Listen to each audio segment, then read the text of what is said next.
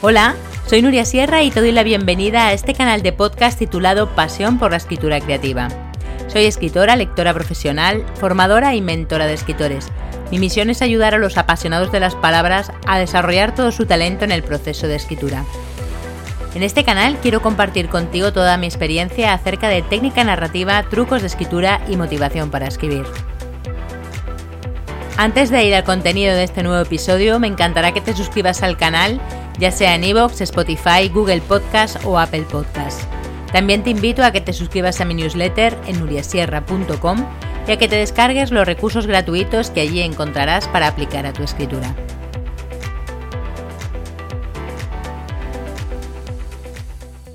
En este nuevo episodio de Pasión por la Escritura Creativa, quiero continuar con la serie de contenidos sobre técnica narrativa que estoy dedicando a las figuras retóricas, ¿no? a las figuras literarias.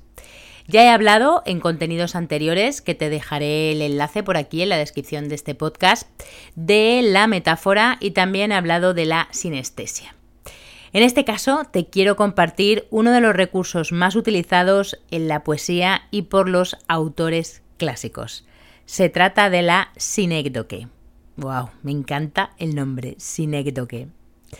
Las sinécdoques están presentes de forma casi constante en la obra de Quevedo, de Góngora o de Garcilaso de la Vega. La palabra sinécdoque proviene del latín sinécdoque y a su vez proviene del griego y significa recibir juntamente. Consiste en la designación de una cosa con el nombre de otra. Opera de manera parecida a la metonimia, aunque la sinécdoque utiliza partes de un mismo objeto o idea para referirse a todo el conjunto. Es decir, puede referirse a un objeto por medio de una de sus partes. En cambio, una metonimia reemplaza algo que queremos describir por otra cosa con la que está asociada. Si bien una sinécdoque es un tipo de metonimia, pero la cosa asociada aquí es una parte integrante, es decir, una pieza de lo que se está describiendo. Por ponerte un ejemplo, para que se entienda toda esta, digamos, maraña teórica. En mover el esqueleto, en esta frase, utilizamos la palabra esqueleto para referirnos a todo el cuerpo es decir, el esqueleto que es una parte al final del cuerpo, para designar a todo el conjunto.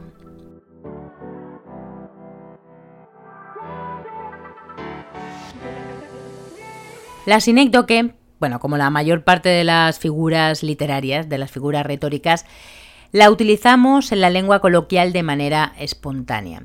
Y hay muchos tipos de sinécdoque. Eh, así que como el movimiento se demuestra andando, yo que tú cogería papel y boli porque voy a dar una serie de ejemplos de todos los tipos de sinécdoque que hay.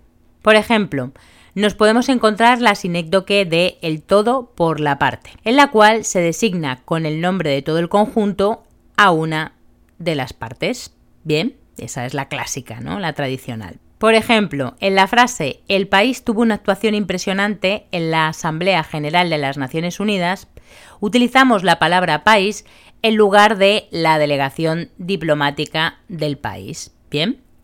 O también en la frase Alemania ganó 3 a 2 en la final del Mundial, decimos Alemania en lugar de la selección alemana.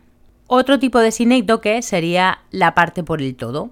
En este caso es la inversa de la anterior, es decir, se llama a todo el conjunto por el nombre de una de las partes. Por ejemplo, en la frase en su casa tiene cuatro bocas que alimentar, utilizamos bocas en lugar de personas, ¿no? En su casa tiene cuatro personas que alimentar. O en esta otra frase, están buscando un techo donde vivir, utilizamos techo para referirnos a el hogar donde vivir. También tenemos la sinécdoque en la que se utiliza la especie por el género, donde, pues eso, se denomina a través del género a toda la especie. Por ejemplo, el hombre se destruye a sí mismo con las guerras, decimos hombre en lugar de decir el ser humano. O en la frase en aquellos años los hombres tenían otras prioridades, utilizamos hombres en lugar de personas. También tendríamos la sinécdoque contraria, es decir, el género por la especie. Al contrario que el anterior, para referirse a la especie se hace mención del género. Por ejemplo, montó a la bestia con gran autoridad en lugar de montó al caballo con gran autoridad. O por ejemplo otra frase, la mascota se escapó en lugar de el perro, ¿no? O el gato se escapó. También tenemos otra tipología de sinécdoque que designa un objeto por el nombre del material que la compone, es decir, la cosa por el material del que está hecha. Por ejemplo, en la frase sabía usar el acero como un maestro, podríamos haber dicho sabía usar la espada como un maestro. Bien, ¿no? La espada, que normalmente está hecha de acero. Otra tipología de sinécdoque sería utilizar el singular por el plural. Por ejemplo, en la frase el labrador es un perro muy fiel, en lugar de utilizar los labradores, ¿no? El plural de esos perros. Y el último tipo de sinécdoque del que me gustaría hablarte es de el signo por la cosa representada. Por ejemplo, es el caso de la frase la corona fue la principal responsable de esos hechos, en lugar de decir los reyes fueron los principales responsables de esos hechos.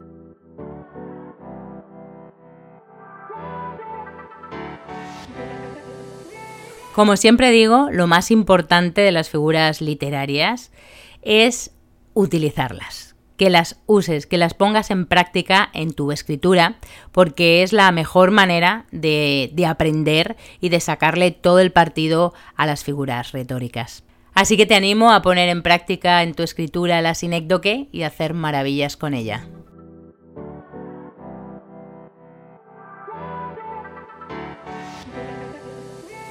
Espero que este episodio te haya resultado útil y si es así, que lo compartas con quien creas que le puede interesar para ayudarme a llegar cada vez a más y más apasionados de las palabras. Si tienes cualquier duda o consulta, no dudes dejarme un comentario en la descripción de este podcast. Te invito de nuevo a que te suscribas al canal, ya sea en iVoox, Spotify, Google Podcast o Apple Podcast, y también a mi newsletter en nuriasierra.com. Muchísimas gracias por escuchar este episodio y hasta el próximo.